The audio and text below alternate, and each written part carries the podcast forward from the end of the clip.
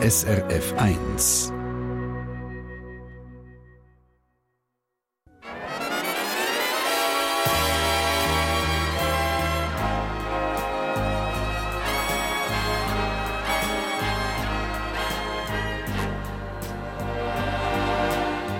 Persönlich.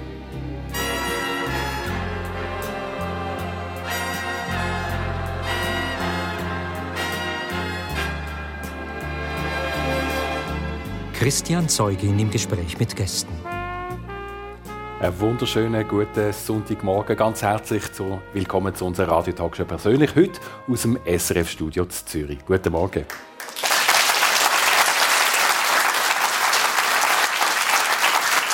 Seit vielen Jahren immer mit zwei Gästen bei uns. Heute für einmal mit einem Gast. Anna Rosinelli hat leider kurzfristig müssen absagen, krankheitsbedingt. Auf diesem Weg natürlich von Herzen alles Gute.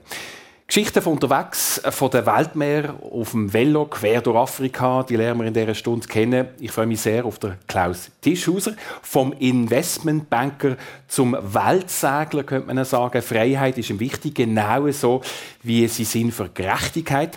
Äh, so hat er eine der wichtigsten Vermögensverwaltungen für Nachhaltigkeit weltweit geschaffen, ist CEO gewesen, bis er vor sieben Jahren das Ruder weitergegeben hat und seither mit seiner Frau auf dem Segelschiff lebt. Schön ist er da. Guten Morgen, Klaus Tischhauser. Guten Morgen. Guten Morgen. rasch können reagieren auf Umstände, die sich ändern. Ich nehme an, das kennt man sowohl als Finanzspezialist als auch als Segler zum Beispiel, Klaus Tischhauser, wo man einfach schnell muss agil sein muss. Wie geht es euch einmal unterwegs, wenn müsst ihr schnell reagieren? Also, dass es so weit kommt, dass man schnell muss reagieren muss, das sollte man eigentlich im Vorfeld ausschließen. Mhm. Aber wenn es jetzt äh, wirklich einmal so weit kommt, dann das ist meistens, wenn irgendetwas bricht, mhm. also äh, irgendetwas äh, scheuert, das, das Seil, äh, und dann, ja, dann kann halt irgendetwas Gröberes passieren, dann muss man schnell etwas machen. Aber eigentlich müssen wir es vermeiden. Und äh, ja, man muss vorbereitet sein, also man muss das gedanklich durchgespielt haben, man muss vielleicht irgendwelche äh, Instrumente, Werkzeuge griffbereit haben, dass man dann das machen kann, was man dann müsste machen. Hat man eigentlich einfach alles zweimal zweifach dabei in dem Fall? Nicht alles, aber äh, man hat also wir haben eine Liste, mhm. eine richtige Excel-Liste und dann natürlich auch eine im Kopf von Sachen, wo man sich sagt, was ist jetzt so essentiell, wenn es verloren gehen, kaputt gehen dass dann irgendwie etwas einfach nicht mehr würde funktionieren und man sehr hilflos wäre. Und das hat man dann äh, halt äh, zweifach, dreifach an Bord. Äh, und meistens sind es einfach auch Sachen, die man, kann, die man muss haben, damit man es reparieren kann. Aber zum Beispiel ein zweites GPS oder ein drittes, was heute fängt halt wirklich der absolute Standard ist, also das, das äh, Navigations- oder Positionierungssystem, das ist zum Beispiel etwas. Und rein handwerklich, wie gut bist du unterwegs als Reparateur? Also ich sage immer, ich bin eigentlich so ein Bürogummi so von Haus aus. Aber äh, ich, ich habe sicher als Bub immer viel bastelt und ich glaube, ich bin heute recht gut, weil einfach wir äh, sieben Jahre lang ein altes Schiff hatten und ein altes Stahlschiff, das, das ist ein, also fast mehr als ein Halbtagesjob. Da ist man dauernd an irgendetwas, wo halt äh, lang gehabt hat, aber jetzt kaputt geht, ist man am Flicken. Und am Schluss muss man halt alles, also sechs Farben, sechs Metall, sechs Holz, sechs äh, Chemikalien, sechs Elektrik, äh, Tauwerke und so weiter. Das muss man halt, Motor natürlich, das muss man halt alles dann irgendwie beherrschen. Aber äh, immer wenn ich etwas mache, mache ich es nicht als Profi. Und äh, also was mir immer damit so auffällt, wenn man dann sich vorbereitet oder Manual liest und sich mit der Materie auseinandersetzt, wie extrem viel Know-how in jedem einzelnen Aspekt, also zum Beispiel Farbe, oder? Mhm. Äh, wo man ja, Farbe ein bisschen pinselt, das, das, das, da ist so viel Know-how drin, da kommt man einfach einen grossen Respekt über von jedem Handwerker, wo man merkt, das ist ein, ein Profi und man kann ein bisschen basteln, mhm. aber wir ist auch nicht. Ein Grund, warum dass wir die überhaupt in der Sendung können haben, ist äh, Klassenzusammenkunft, zum Beispiel gestern oben, gerade in der Region. Die sind jetzt für eine gewisse Zeit in der Schweiz und nachher wieder unterwegs. Stichwort Klassenzusammenkunft von der Sekundarstufe. Wie ist das so, wenn man sich nach über 40 Jahren, wo ja tatsächlich so viel passiert ist, oder so viele Reisen, so viele See- und Landkilometer man zum Beispiel äh, erlebt hat, wenn man sich da wieder sieht? Also es war nicht die erste in 40 Jahren, mhm. wobei, das ist jetzt Sekundarschule, das war glaube ich so die erste seit 40 Jahren. Mhm. Es hat vor allem eine gegeben mit ähnlichen Leuten äh, äh, bis Primarschule. Ja, ähm, ich, ich bin in meinem Leben sehr oft umgezogen. Das heißt, ich bin nie sehr lange irgendwo gewesen.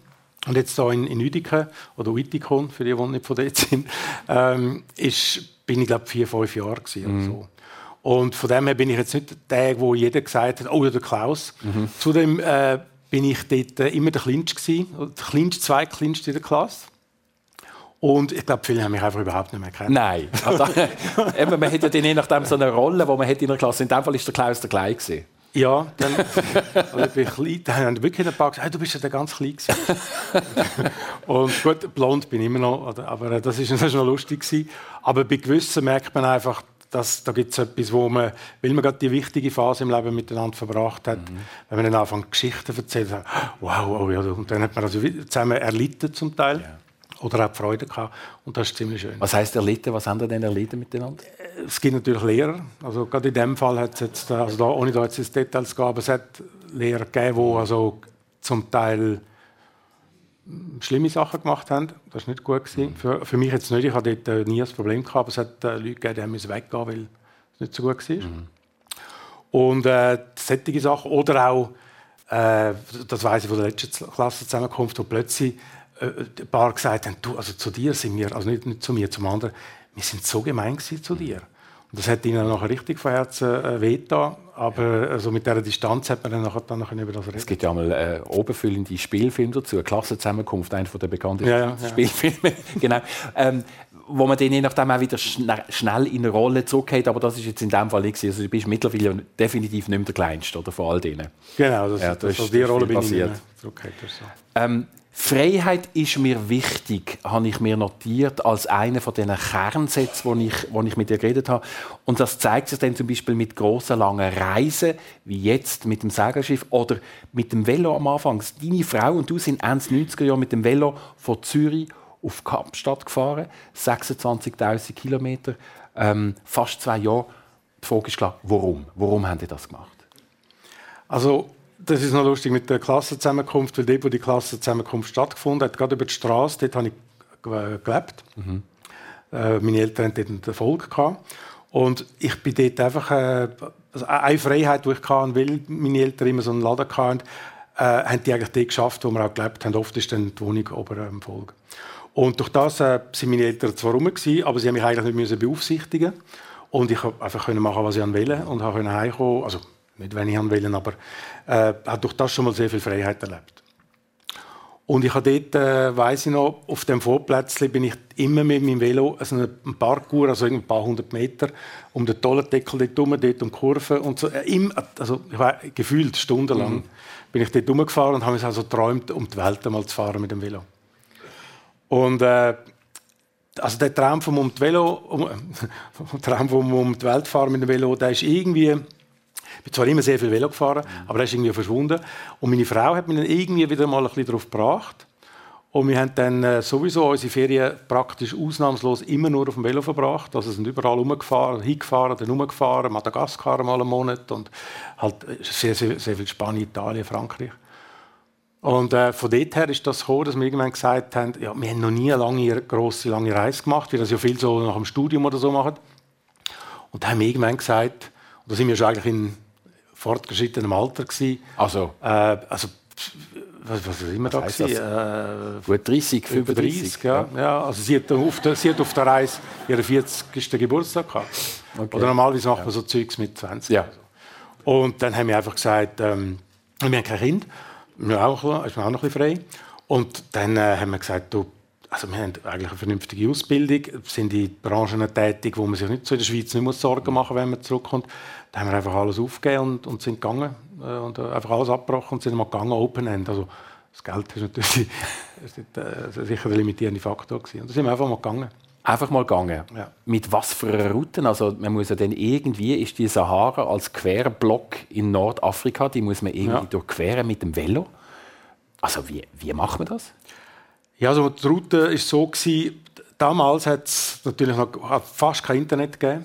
Ähm, Und das einzige Material, was man eigentlich genommen hat damals, ist immer die zwei Michelin-Karten, wo ganz Afrika, also Nord und Süd, das sind eigentlich die zwei Karten mhm. und die haben eigentlich, das war eigentlich das Beste, was es gegeben hat, oder? Und es hat auch kaum Führer gegeben. Und dann haben wir einfach mal geschaut, ja, wo könnten wir durch und haben eine Miete gegeben oder irgendwo auf einer Wiese dort, haben wir einfach mal die Karte gehabt, irgendeinen, doch einen Führer, der der oder so. Und haben dann mal geschaut, wo man hin könnte und haben dann das eingezeichnet und das Excel gemacht, wo man dann müsste sein, wie lange mit einer gewissen Durchschnittsgeschwindigkeit. Also das ist doch eine, gehöre eine gewisse Planung und der, ja, also meine Frau, der Zahlenspezialist gehöre also, ich schon ein bisschen, sind, oder? Der Zahlenspezialist bin ich gar nicht so unbedingt, okay. aber planen und ziehen noch ein bisschen mehr. Aber äh, sich einfach einen Plan machen und normalerweise tun wir den noch auch ausführen. Aber da war es dann so, gewesen, wir hatten den Plan gehabt, der wäre dann gewesen, einmal schon durch die Sahara, aber nachher dann Sahel, also nach Mali. Und dann ist es so gekommen, wie halt eben da manchmal etwas Unvorhergesehenes hat, äh, Überschwemmungen in der Wüste. Mhm. Also ist ein, ein Wer rechnet mit dem? Nein, ja, genau. Dann sind wir nie nach Mali gekommen. Ja. Und dann haben wir halt, wir haben schon einen Plan B gehabt. Dann haben wir gesagt, ja, wenn wir dort nicht, dann gehen wir runter durch die Küste. Und so haben wir das dann eigentlich, ja, mehr oder weniger, wir sind dann nicht durch den Kongo, weil Krieg war, aber äh, haben wir das einfach so geplant und mehr oder weniger umgesetzt. Was war das prägendste Erlebnis, das ihr mitgenommen habt von dieser Reise, von dieser langen Reise? Also das, das sind derart viele mhm. unglaublich tolle äh, also praktisch nur positive Erlebnisse, dass ich also eins nicht könnte, äh, könnte ich nicht rausnehmen. Äh, ich glaube einfach, also was uns beide irgendwie beeindruckt hat, ist, dass wir als Weisse, wir sind derart eigentlich wie Könige behandelt worden immer. Also praktisch immer. Eine Ausnahme, das ist Äthiopien. Aber äh, das, das, das, das geht dann schon nach, wenn man hört, daheim, wie jetzt damit zum Beispiel Afrikaner umgegangen wird und da kommen wir dorthin. Äh, und also die ärmsten Leute haben uns noch irgendetwas gegeben und, oder ihre, Unterkunft angeboten und so weiter und Sachen mit uns teilt. Also das, ja, das, das ist... Äh, und ihr sind nicht die weißen Könige gewesen, sondern einfach Könige als Gäste? Ja, also ich glaube, wenn man jetzt natürlich das anschaut, es ist natürlich schon so, Weiss ist halt dort immer noch... Äh, äh damals auf jeden Fall, mhm. äh, irgendwie hat man einen automatisch einen Status. Mhm. Ähm, aber es ist, glaube ich, schon einfach Gastfreundschaft, ja? wo, wo man einfach sagt, also wenn ein Gast kommt, äh, dann, also gerade am Anfang in Marokko hat unsere Familie, das war wirklich arm gewesen und, und wir haben nur ein Zelt irgendwo in der Nähe aufstellen, die haben das uns praktisch verboten und wir mussten zu ihnen ins Haus, was nicht äh, so verrückt angenehm war. Und dann haben sie ihr Essen, was wirklich sehr wenig war. Also, das ist richtig peinlich. Also, es ist am näher gegangen, dass, dass sie noch das mit uns geteilt haben. Also, wir haben in unseren Taschen besseres Essen gehabt, haben wir dann auch noch gebracht. Aber die haben das mit uns geteilt, oder? Und das, ähm, ja, das prägt. Also. Aber es ist etwas passiert im Kopf von dir, weil wo du zurückgekommen bist oder wo dir zurückgekommen sind, deine Frau und du, hat sich auch die Blick auf Berufswelt oder auf die eigene Berufswelt komplett verändert. Was ist passiert? Nein, das ist nicht ganz so. Also ich okay. habe, ich habe, bevor wir gegangen sind, bin ich bei einer kleinen, also damals kleine Start-up-Firma mhm. die im Bereich so äh, auch Finanz, aber mit äh, Aspekt auf Umwelt äh, tätig war. Das ist nachher sehr groß und erfolgreich geworden. Und mir steht immer schon einfach das am Herzen gelegen, Umwelt, das ist damals das Thema wo ich einfach gedacht habe, also das heute das Thema ist Klimawandel. Ich sagen, ja, das, das haben wir halt schon vor 40 Jahren predigt. Und genau das, was jetzt passiert, oder? Und genau die gleichen Experten oder die gleichen Gremien haben genau das vorhergesagt. Und ja, es ist so gekommen, oder? Und das ist mir damals schon äh, sehr am Herzen gelegen. Also der ganze Freundeskreis entschuldigt sich heute noch, wenn sie mit einem Auto kommen. also wir sind auch ziemlich penetrant gewesen, glaube meine Frau und ich. Schon damals? Ja, ja. ja. also schon, jetzt nicht mehr, nicht mehr so. Aber äh, damals schon noch ein bisschen. Ja. Und äh, also das ist eigentlich schon in mir drin gewesen. Aber dann, wenn man so durch Afrika reist, was wir einfach viel gesehen haben, ist, dass die Leute äh, wir sind dann an irgendwelche Projekte hergekommen. Da hat man irgendein Schild gesehen, dass der oder die irgendetwas gemacht hat. Das war aber alles irgendwie verkehrt. Gewesen. Und da hat man immer gesehen, äh, es gibt Leute, die würden gerne etwas machen, aber es hat einfach nie verhebt. Oder? Es war irgendetwas aus der Perspektive von einem Weiss oder einem Reichen aus dem Norden. Und man will dann schon irgendetwas, sagt sich, dass also die Unterschied zwischen Reich und Arm, das ist schon unglaublich. Oder? Und, und, und in Afrika insbesondere. Und, aber ich denke schon, es wäre gut, man könnte etwas machen. Aber alles, was ich so gesehen habe, das hat mich einfach überhaupt nicht überzeugt. Mhm. Und ich habe mir schon immer unterwegs Gedanken gemacht, was könnte ich nachher machen.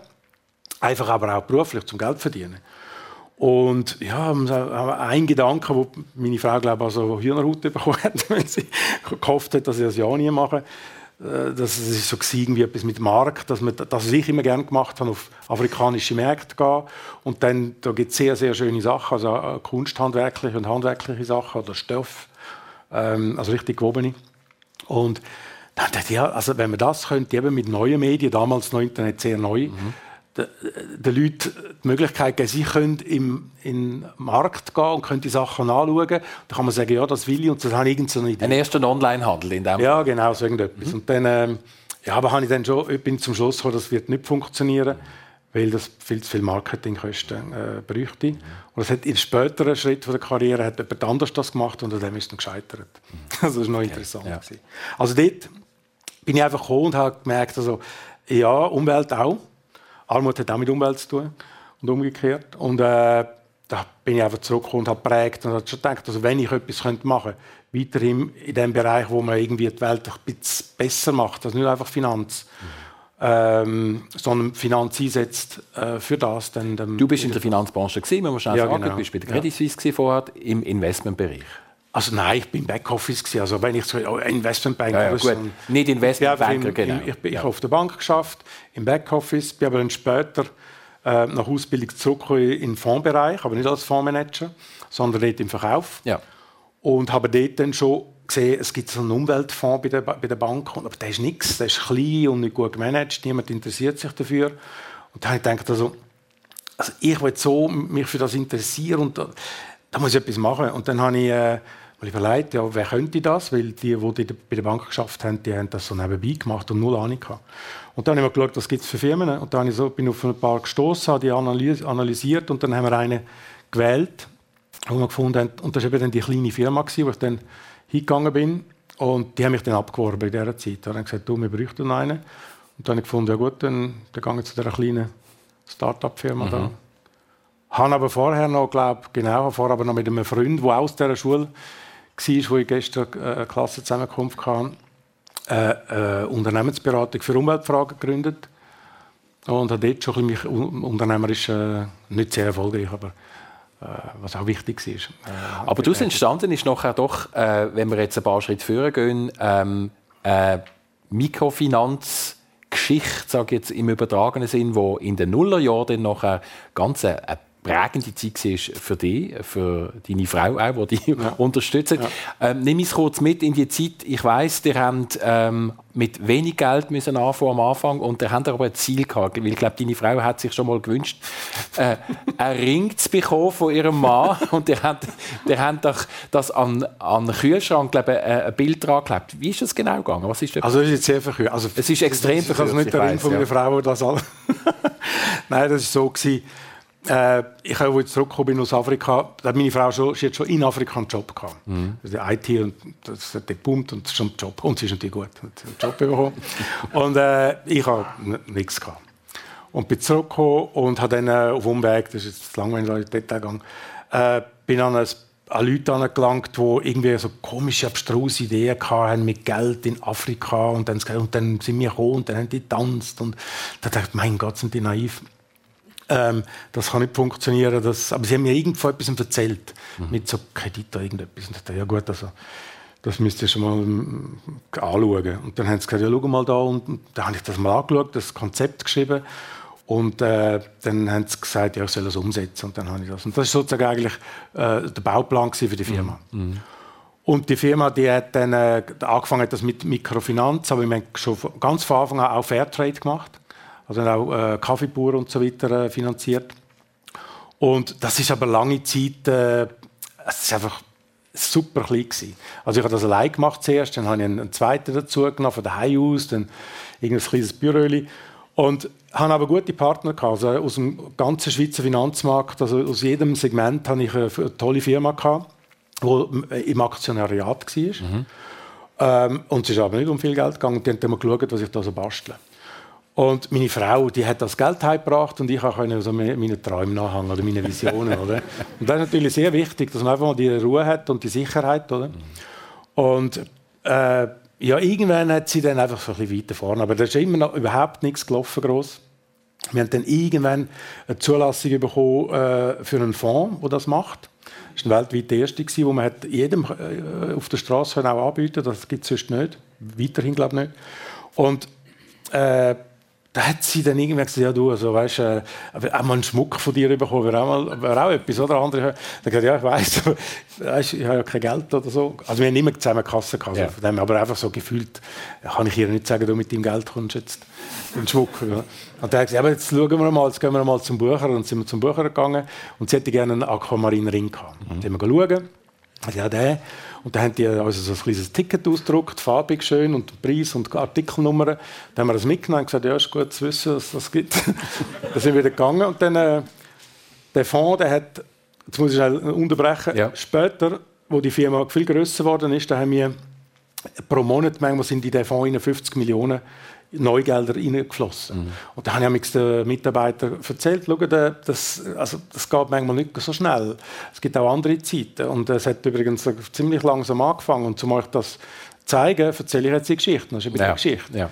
Und eben 50 Millionen in einem Monat. Und dann habe ich auf das Ticket geschrieben, äh, also bei 30 Millionen im Fonds. Mhm. Und das ist nicht in einem Monat, sondern über ja. die ganze Zeit. Und dann haben wir also einen Kühlschrank da mit einem Magnet. Und dann habe ich dann immer so die Mitarbeiter gefragt, ja, was meinen Sie, wie lange ist das gegangen, bis, bis wir da bei den 30 Millionen sind? Und das ist etwa vier Jahre gegangen. Und einfach so, und dann haben wir Verlust gemacht, Verlust gemacht, ja. Verlust gemacht. Oder? Und, dann, und das ist äh, also eine harte Zeit gewesen, halt einfach, weil nachher ist man jemand, wo die Leute oh, hat etwas erreicht. Oder? Genau, Erfolg. Gefühlt genau. für mich im Freundeskreis sind eigentlich alle Freunde das Gefühl gehabt, was der Klaus macht, das ist irgendwie, ja, ist ein glatter Kerl, aber eigentlich ist er arbeitslos.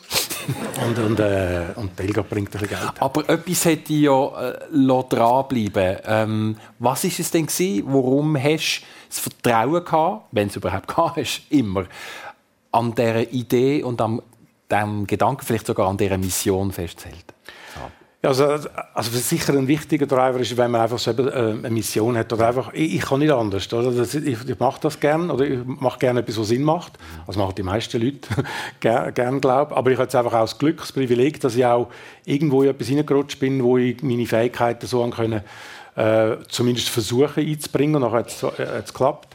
Ich glaube, das ist mal ein wichtiger Driver. Dann habe ich natürlich eben die guten Partner gehabt, äh, rein von der, vom Aktionariat her, aber dann eben auch von den Leuten und dann ist eben Glück dazu. Und ich meine, wenn ich, wenn ich mich gefragt werde, ja, was hast du da gemacht und das ist ja toll, dann muss ich sagen, vergessen nicht, dass die Leute, die da sitzen, sind immer die, die Erfolg haben.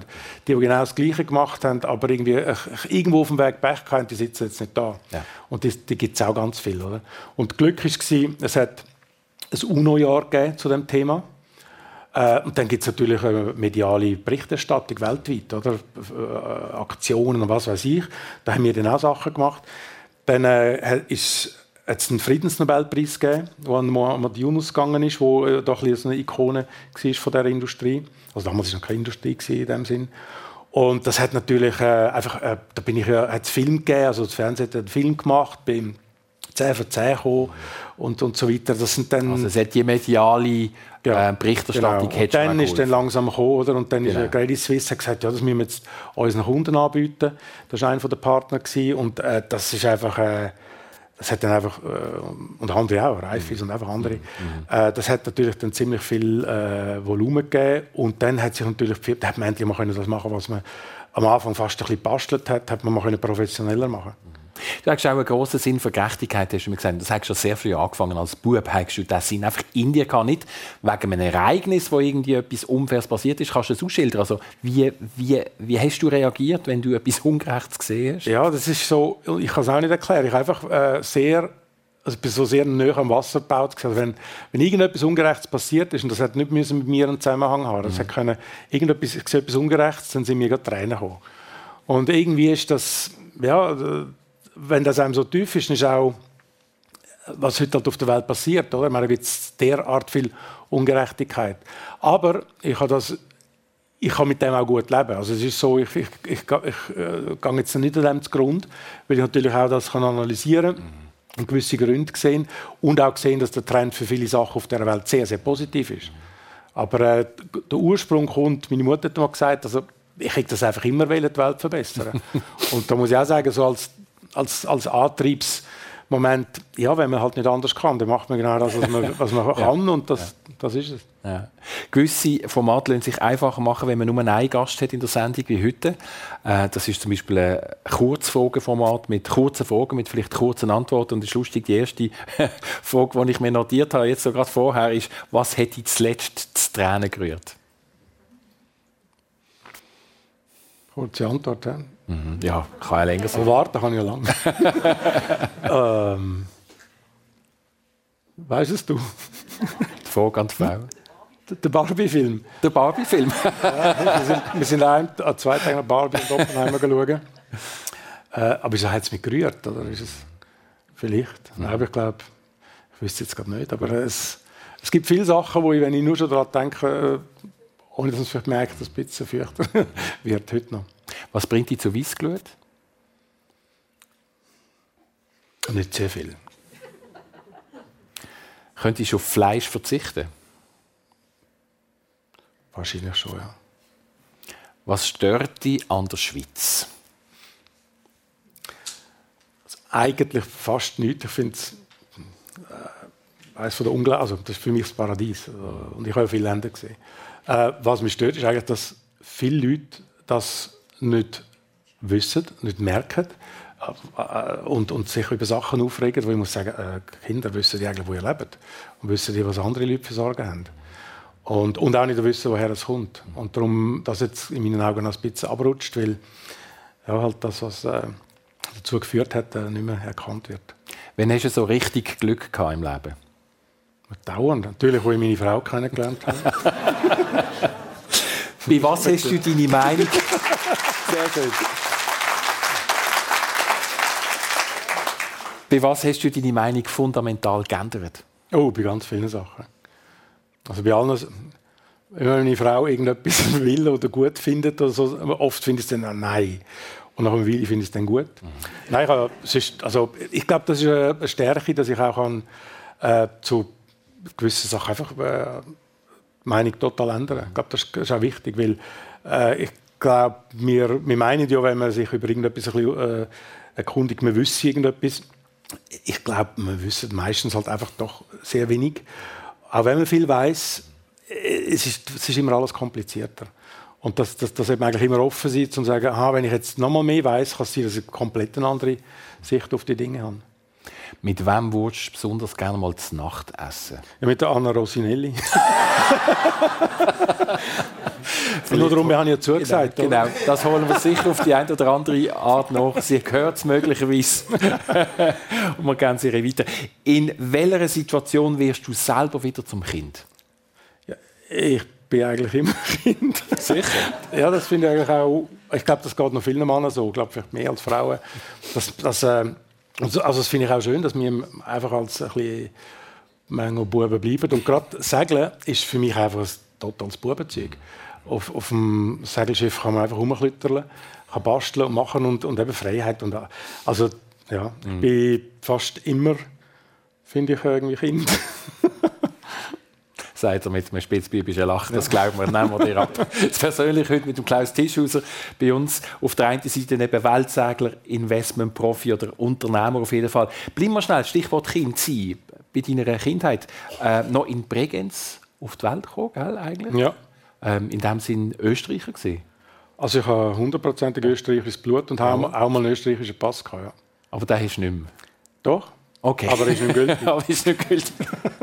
äh, nimm es mit in deine Kindheit. Es sind eben viel umgezogen, hast du erzählt. Als Kind, Eltern haben immer wieder Erfolgladen übernommen.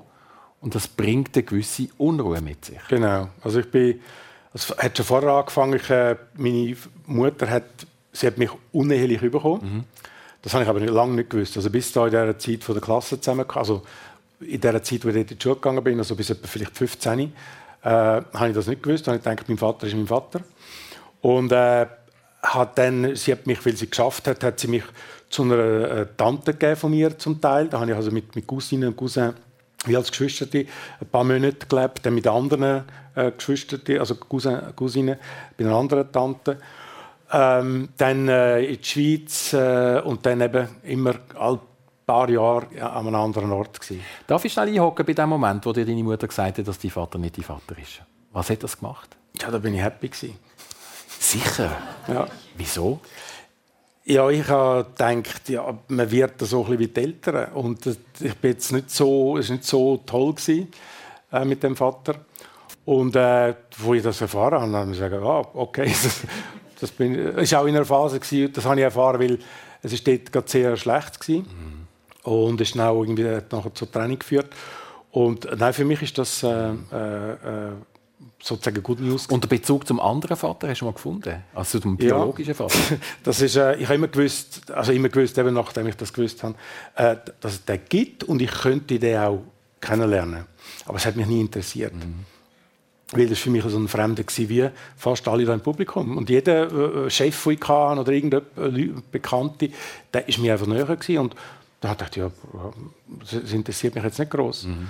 Und dann, äh, wo meine Mutter erfahren hat, dass wir nach Afrika gehen, dass ich auf, auf Afrika, jetzt gewöhnt auf Afrika mit dem Velo, oder? Da, da hat sie glaube ich, gesagt, so eine Schnapsidee. Und ich glaube, sie hat das Gefühl, wir kommen nicht lebendig zurück.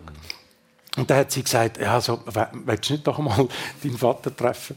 Und auch im Geschäft hat mir ein Chef gesagt, du Klaus, weißt, irgendwann einmal wirst du es bereuen, wenn, wenn du nicht mehr kannst. Mhm. Also wenn du gestorben bist. So. Dann gesagt, ja, also gut, dann, dann treffen wir mal. Und dann haben wir einfach da in Winterthur uns mal, meine Frau, ich, meine Mutter und er haben uns getroffen. Mir ist das nicht gross geblieben. Mhm. Es war auch eine steife Sache. Gewesen. Also sind wir an den Tisch gehockt, gegessen und ich komisch geredet und wieder gegangen. Aber nachher ist dann irgendwann mal auf der Reise, also jetzt vor ein paar wenigen Jahren, äh, habe ich, äh, wir haben so einen kleinen Blog, hat einer dort draufgeschrieben, äh, Hallo Klaus, ich weiß gar nicht, wie ich es sagen soll. Ich sage es rundheraus oder direkt heraus. Ich bin dein Halbbruder. Und dann, äh, ich habe gewusst, dass es die gibt, weil äh, ein Verwandter, ein Cousin von mir, äh, ist mit einem von diesen Halbbrüdern äh, mhm. in der Freiwilligen Feuerwehr gewesen, in Österreich. Und da hatte ich plötzlich die, die Nachricht gehabt und äh, es ist natürlich sofort gelöscht vom öffentlichen Bereich, aber hat dann Kontakt aufgenommen, E-Mail, nachher Telefonnummer austauscht, dann telefoniert, dann geskypt. Und dann sind wir mal, äh, äh, wo wir wieder mal in der Schweiz waren, sind wir auf Österreich mit dem Velo, meine Frau und ich, und haben die alle besucht. Und ja, das war also sehr, sehr positiv. Hat's, hat's eine Verbindung genau, genau. Und ich hatte dann mal den Vater am Telefon gehabt. Er hat sich dann mal bei mir gemeldet, weil ich ihm einen Brief geschrieben habe. Genau, das haben zu vergessen. Falls er mal, weil ich gewusst habe, meine Mutter ist gerade so ein bisschen im Sterben gelegen, da dachte ich, ja, er sollte es vielleicht wissen und wenn er Lust hätte, Kontakt aufzunehmen, dann schreibe ich ihm das. Mhm. Und dann tatsächlich mal irgendwie auf dem Schiff das geschaltet und, und dann war mein Vater am Telefon. Gewesen. Und dann eigentlich ein gutes Gespräch gehabt. Und nachher ist er dann äh, halt bisschen später im hohen Alter verstorben. Und äh, die Familie hat ihn aber noch mit dem konfrontiert und äh, dann ist das rausgekommen und von dem ist es dann gut geworden. Mhm. Also ein, rund, ein runder Abschluss am, ja. Schluss doch noch. Ähm, weißt du noch, wie du als Bub oder als Teenager die erste Geld verdient hast? Ja, das erste wüsste ich jetzt nicht, aber ich bin halt immer, also eigentlich, ich habe einen, eben Velofahren ist immer wichtig und ich weiß noch, da, wo ich eben in, in Uedingen gewohnt habe, da hat es einen gehabt, der irgendwie ein, ein, ein Velo gehabt, ein Chilo, mit irgendwie zwölf Gängen oder mehr. Also da war damals sehr viel. Gewesen. Und das, so etwas hätte ich auch gerne gehabt. Und ich habe nie ein tolles Velo gehabt. Und da bin ich immer mit meinem nicht so tollen Velo äh, zu, nach Frauenfeld in einer Fabrik, also in einer Metallstandsfabrik, in der Ferien arbeiten. Und, und ich bin kein Frühaufsteher. Ich glaube, wir müssen morgen um 5 Uhr aufs Velo auf Frauenfeld fahren. Das sind doch irgendwie. Äh, nein, nicht Früdiken. Das war von, von Stammheim. Gewesen. Entschuldigung. Mhm. Das ist eine andere Distanz. Aber äh, eben der Traum ist dann immer, weil ich immer noch kein gescheites Velo hatte. da bin ich äh, dort hingefahren und habe dort zum Beispiel mein Geld verdient. Ich habe im Folge Zwiebeln ab, im Folge Wintertour so Zwiebeln abgepackt, im Hero. Genau, nein, das ist auf dem Frauenfeld. das war äh, nur Kantine. Gewesen. Später ist nachher wirklich die Ausbildung gekommen, zur, äh, bist an der HWV gegangen, die Höhere Wirtschafts- und Verwaltungsschule, hat die ja. geheißen, gell, früher. Und jetzt ist äh, das ist ZHW. Genau. Ähm, warum gerade in, in, in die Richtung? Ich, also ich, ich glaube immer schon ein bisschen so, also kaufmännisch orientiert mhm. gewesen. Ich kann auch, ich kann, ist mir gestern wieder in den Sinn gekommen. Also irgendein großer Traum, in dem Sinne etwas ganz anderes zu machen, hast du nicht gehabt? Nein, ich kann nicht wie, wie, heute sagen, oh, oh, ich will Unternehmer werden. Nein. Also, Aber ich habe, äh, ich habe ins Gimmi, habe eine Gimmi-Aufnahmeprüfung aber nicht bestanden. Und ja, und das ist eben auch so etwas, wo ich von der Schweiz sage, die Durchlässigkeit, dass man auf dem zweiten Bildungsweg und dann auch, wenn man, ich komme jetzt aus bescheidener Verhältnis, äh, mit, ich habe Stipendien bekommen vom Staat und so weiter, dass man dann einfach raufkommt oder, und, kann, und, und äh, später noch eine Ausbildung kann machen kann. Das ist, äh, das ist sehr, sehr wertvoll. Und darauf gebracht hat mein Freund, der einfach gesagt hat, du Klaus, wer, der ist an der HSG, wir sind beide bei der Bank und er hat gesagt, du, aber, willst schon mal eine gute willst eine Ausbildung machen? Und ich dachte, ja, ja, könnte man machen. Und dann habe ich das gemacht. und sie war ein guter Schüler? Gewesen? Ja, ich war ziemlich gut. also ich habe eine, ja. durch das auch, äh, und habe müssen halt parallel dazu arbeiten, weil ich einfach das Geld nicht hatte. Ich bin fast der Einzige, der halbtags geschafft hat und die andere Hälfte mhm. äh, bin ich dort äh, in die HWV gegangen. Ich glaube, eine wichtige äh, Zusammenkunft ist die mit deiner Frau. Gewesen. Also, es ist schon mehrmals erwähnt jetzt in dieser Sendung. Wie habt ihr euch kennengelernt? Ja, klassisch auf der Arbeit. Ein gemeinsamer Freund, der hat mir von ihr erzählt. Ich weiß nicht, ob er ihr von mir erzählt hat. Aber ich habe einfach gewusst, die gibt es irgendwie. Und dann äh, haben wir uns einmal an einem Geburtstagsfest von einem, einem wieder gemeinsamen Freund getroffen und haben dort mit anderen abgemacht, wir gehen wandern. Und dann sind die meisten krank geworden und nicht gegangen. Das ist wie heute ein bisschen, und dann sind wir allein geblieben. Fast, also es war eine kleinere Gruppe. Ja, dort habe ich mich in sie verliebt. Sie sich nicht in mich, aber äh, ich in sie. Und dann äh, bin ich halt hartnäckig und habe sie dann gejagt. und irgendwann erle äh, oder? Ähm, und daraus geworden sind viele Jahrzehnte mittlerweile, kann man sagen. Oder? Ja, ich glaube, vier, fünf, also im 89 äh, ja. äh, sind wir zusammengekommen und sechs Jahre später geheiratet ja. und seitdem sind wir glücklich verheiratet. Mhm. Ja. Mit vielen Reisen.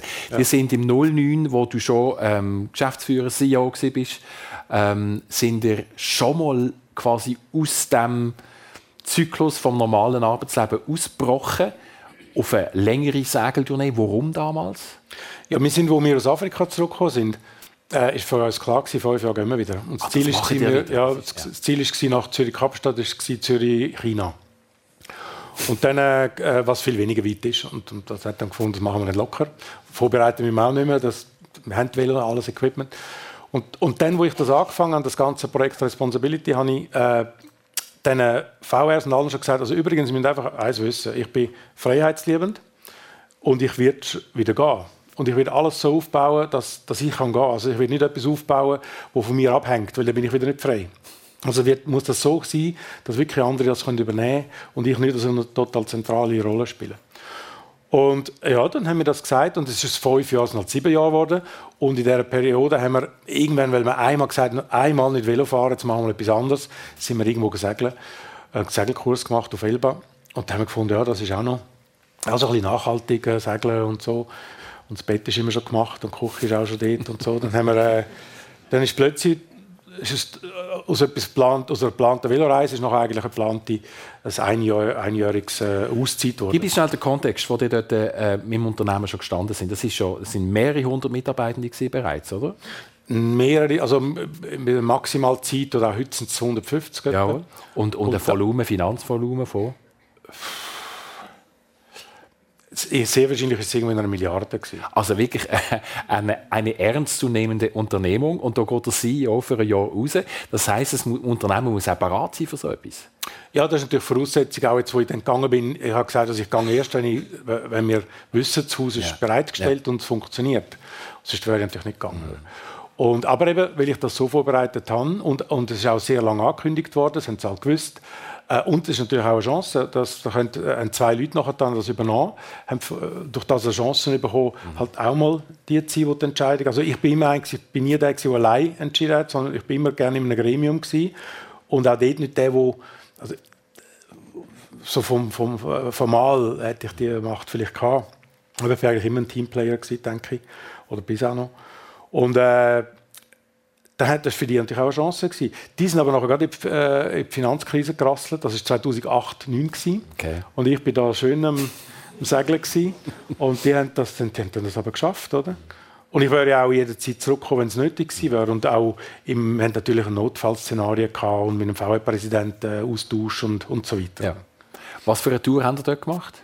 So ein bisschen die klassische. Wir sind äh, von Kiel, ist, Chef in Kiel gewesen, einfach äh, Europa durch Spanien, dann Madeira, äh, Kanaren, Kap Verde, dann über auf Barbados. dann ein bisschen noch äh, Inseldings ab in der Karibik, dann Venezuela, äh, Los Roques und dann um äh, Jamaika, dann äh, um Kuba herum. Mhm. Und dann über Bermudas auf die Azoren und dann Retour. In einem Jahr? 13 Monate, ja. Ich musste verlängern, ich habe ein Jahr gesagt und dann müssen anrufen und sagen, es wird vielleicht... Ich höre so quasi Gedanken von den Leuten, die jetzt zuhören und mitträumen mit euch. Das tönt wahnsinnig malerisch und traumhaft. Ist es das gewesen?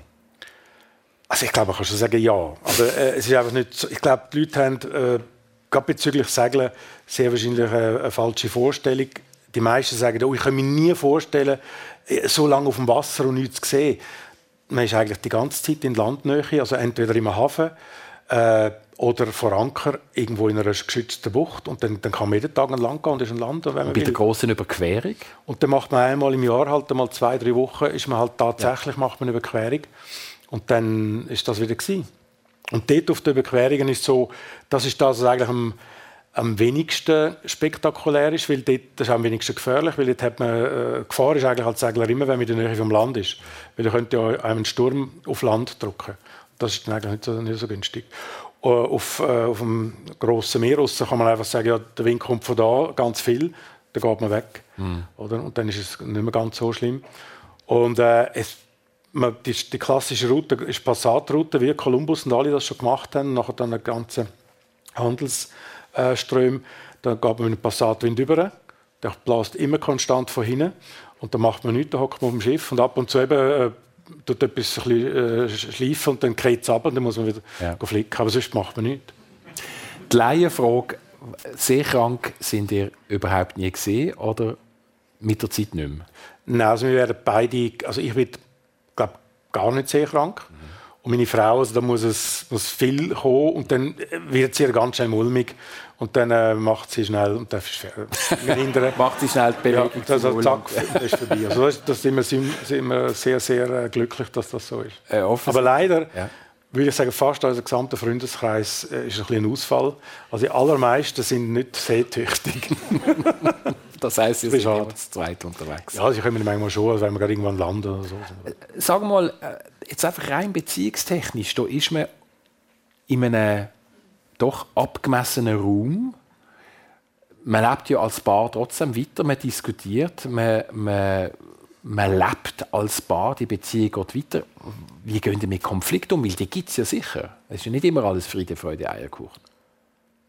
Also ich würde sagen, so beim Segeln so richtige Konflikte haben wir glaube ich nicht. Also, mhm. das, wir, wir, haben aber, ich würde sagen, wir haben dauernd Mini-Konflikte. Wir sind beide so ein bisschen, das können vielleicht Freunde bestätigen, wir sind immer so ein bisschen am Kehren, mhm. so, also ein bisschen wie Necken. Mhm. Und ich glaube, das ist noch wichtig. Und äh, äh, sonst, ich glaube, wir sind so, gerade jetzt, wenn wir jetzt, wir haben das auch gesagt bei der Reise durch Afrika, wir haben gewusst, man kann sehr gut äh, ein Paar sein im normalen Leben. Und sobald man in eine Extremsituation kommt, dann erlebt man den Menschen ganz anders. Und da könnte es sein, dass, dass, dass wir einfach merken, äh, dass, das tut uns nicht gut. Und da haben wir gesagt, wobei das ist eine Theorie, in der Realität ist das auch schwierig umzusetzen, aber wir haben dann einfach gesagt, wenn wir das merken, dass wir äh, in Stresssituationen, dass das einfach nicht mehr gut geht mit uns, dann ist die Beziehung wichtiger und dann hören wir auf. Aber äh, ich glaube, wir haben einen guten Umgang mit Krisen und, und, und, und mit Konflikt. Und wir halten das eigentlich nie lang aus, da wird das, wird das diskutiert. Und auf dem Schiff würde ich sagen, äh, meine, jedes Mal, wenn wir ankommen, anlegen, irgendwo bin ich ein bisschen unzufrieden und ein bisschen muff, haben wir immer in Diskussion. immer noch, das haben wir schon mit Freunden. Ja, sicher, ja. Die, die da sind, die wissen, dass das schon von Anfang an so Wenn du noch einmal ankommst, dann? Dann, weißt du, gibt es Anlegemanöver. Jawohl. Und das kann man gut oder schlecht machen. Jawohl. Und ich bin immer mit irgendetwas nicht zufrieden oder äh, sage, ja, ich hätte es anders gemacht. Da haben wir meistens schon wieder eine kleine, Dis kleine Diskussion. kleine Diskussion. Nie so groß, wie es am Anfang ja. war. Genau. Dann ja. Freunde haben müssen vom ja. Bord gehen. Im Moment, in den vergangenen Monaten, hat man immer wieder gelesen von Schwertwahl, mhm. wo, wo Schiff angreifen von unten. Also ist das etwas, wo, wo euch beschäftigt? Wo, ja. ja, ja. Das, äh, also es ist gerade dort, wo wir jetzt sind. Wir sind jetzt in Nordwestspanien, in Vigo, das Schiff. Und wir machen jetzt wieder den Weg von Frankreich wieder Richtung irgendwo äh, Pazifik. Und da sind wir schon am Weg zurück äh, durch die Zone gekommen. Mit, äh, und da gibt es Apps, die haben wir. Mhm. Und da siehst du, wo hat es jetzt gerade eine Begegnung gegeben, wo hat es eine Berührung gegeben, wo Schaden. Und wir sind jetzt gerade letztens genau an dem Tag, wo wir durch sind, am, am Tag vorher, genau dort hat es äh, einen Angriff gegeben. Also Angriff, man weiß ja nicht, ob es Angriffe sind, die Nein, vielleicht spielen was weiß ich. Und dann sind wir halt sehr nah, und da gibt es das Protokoll halt ganz nah am Land. Es ist zwar schwierig, aber mhm. man versucht dann so nah wie möglich am Land und da gibt es ein paar Sachen, die man machen sollte, falls das passiert. Mhm. Aber darf auch nicht vergessen, da, in dieser Gegend gehen extrem viele Schiffe durch, also Segler. Und ja, dann gibt es halt ab und zu mal einen, der ein Problem hat. Äh, so richtig dramatisch ist, also ein Schweizer, glaube ich, mal das Schiff dann verloren, aber auch im Hafen dann, wo sie es abgeschleppt haben. Ja, da hat man halt aber das ist nicht etwas, was euch jetzt irgendwie von eurem Ziel oder von eurem Traum abkommt? Nein, überhaupt sagen, nicht. Ja. Weil, also, wir haben ein sehr robustes Schiff, ein Aluminiumschiff. Glaube ich, würde sowieso nicht passieren. Und wenn, ja, dann würde man, es wäre nicht äh, lebensbedrohlich, oder? Äh, zudem, also wenn man von dem Angst hat und, und sich dann würde abbringen lassen, dann, dann dürfte man, man könnte auch in einen Wal reinfahren, der schläft, oder? Das passiert der Rennfahrer. Wir sind ein bisschen langsamer. Mhm. Aber äh, da, können, da können viele Sachen passieren. Also, aber man muss immer schauen, ja, wie, wie groß ist die Wahrscheinlichkeit. Ja. Also wenn man das immer hört, aber eben, es sind ein paar Tausend, die dort durchfahren, dann ist das die Wahrscheinlichkeit auch nicht so groß. Mit 52 hast du gesagt, jetzt ist gut jetzt gehe ich wirklich. Ja. Also mit, nein, mit 52, 52 bin ich gegangen. Das heißt, der Entscheid ist eingefallen? Ja, das ist viel, ich habe es ja auch kommuniziert, ja. das hat eine Vorbereitung gegeben. Ich habe immer gesagt, wenn ich es mache, sage ich es mindestens ein Jahr vorher. Und dann hat es natürlich die Übergabe gegeben an neuen ja. CEO, ein halbes Jahr noch parallel und so weiter, dass ich noch dort bin und er äh, ist, hat aber schon übernommen. Und äh, es ist einfach so, die Firma, äh, ich bin jetzt ich bin einer, der Visionen hat und, und, und, und etwas aufbaut, aber äh, äh, der Manager bin ich der Meinung, bin ich nicht. Oder ich mache es eigentlich nicht so gern. Äh, da, da braucht es andere Leute. Und da habe ich schon gedacht, also jetzt kommt in eine andere Phase. Auch die Firma hat auch irgendwie ein anderes Aktionariat gebraucht. Und, und dann habe ich einfach gefunden, für mich, also für die Firma ist es auch besser, wenn ich nicht mehr der Chef bin. Und, äh, und eben, ich habe halt noch meinen Traum gehabt. Oder mir, meine Frau und ich. Und, äh, und den lebt er ja immer noch. Also, er ja. ist erst, sage ich jetzt mal, zur Hälfte erfüllt? Oder wie, wie, wie, wie würdest du es Ja, wir sind ja wieder auf dem Startfeld. Also, also schon mal halb rum in Hawaii, genau. aber ja. äh, keine Ahnung. Die, gehen, die fahren weiter. Ja. Was ich damit auch will andeuten ist, gibt es noch mal irgendeinen nächsten Plan? Also gibt es noch mal ein, ein nächstes Projekt, auch, je nachdem auch als Unternehmer oder als jemand, der eben Gerechtigkeit so fest ja. am Herzen liegt? Also im Moment nicht. Es haben ganz viele gesagt, äh, wo, wo, ich gegangen bin. Ja, Klaus, weißt du, du, wirst sicher wieder etwas machen. Äh, Nein, also ich jetzt, das, ist, das ist ziemlich ausfüllend, äh, so sagen. Es ist sehr viel planen. Äh, alle Sachen, die man im Haushalt macht oder im Alltag, die, mir, also die nehmen sehr, sehr viel mehr Zeit in Anspruch. Ich würde, wenn ich auch etwas anerkenne, wo, oder wenn wir mal irgendwann zurückkommen, dann bin ich sicher offen, mich gesellschaftlich einzubringen, unternehmerisch, was, was es auch so gibt. Aber ich muss auch dann Lust haben. Ich würde schon, habe schon das Gefühl, man hat auch eine gewisse Verantwortung und ich, wenn ich könnte, würde ich es irgendwie machen äh, also rein selber. Ähm, Im Moment, äh, ich bin jetzt nicht einer, der also wir spenden natürlich, aber das ist nicht etwas, wo ich sage, ah, das ist die Lösung. Das äh, befriedigt mich eigentlich nicht. Und äh, das, was ich gemacht habe, das, denke ich, ist etwas, das hat mich zu 100% überzeugt. Ähm, ja, aber etwas Neues äh, sehe ich jetzt nicht am Horizont. Gibt es etwas, wo du noch träumst davon? Etwas, was in der Ferne ist oder irgendein ein Ideal, wo, wo dir noch nicht gelungen ist zu realisieren? Also nicht, dass jetzt so...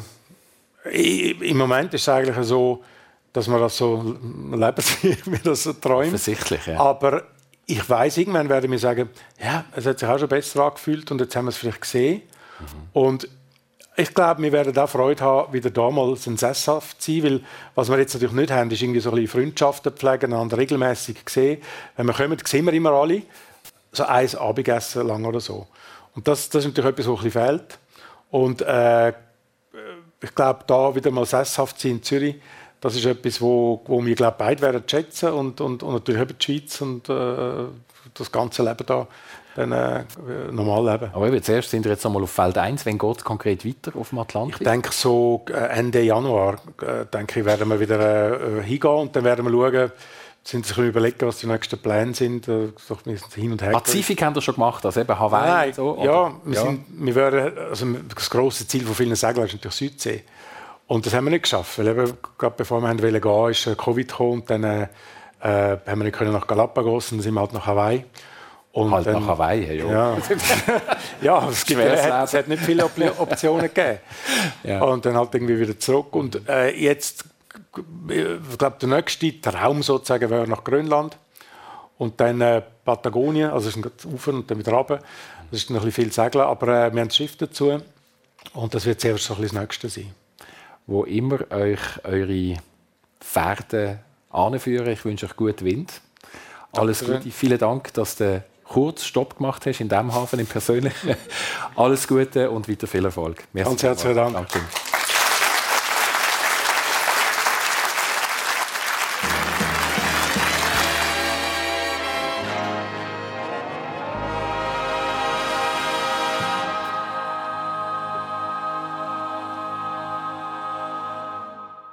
Die Sendung persönlich, die gehört habt, mit dem Christian Zeugin, der Gastgeber war. Sein Gast heute, der Klaus Tischhauser, Weltenbummler.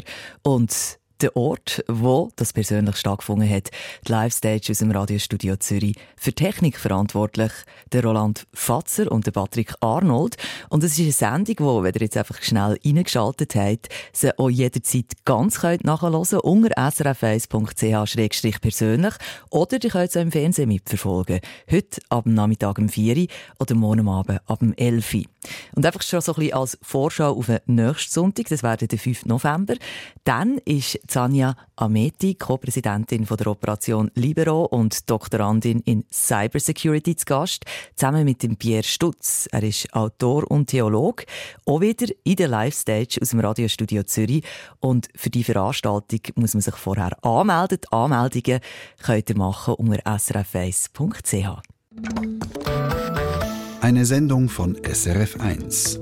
Mehr Informationen und Podcasts auf srf1.ch.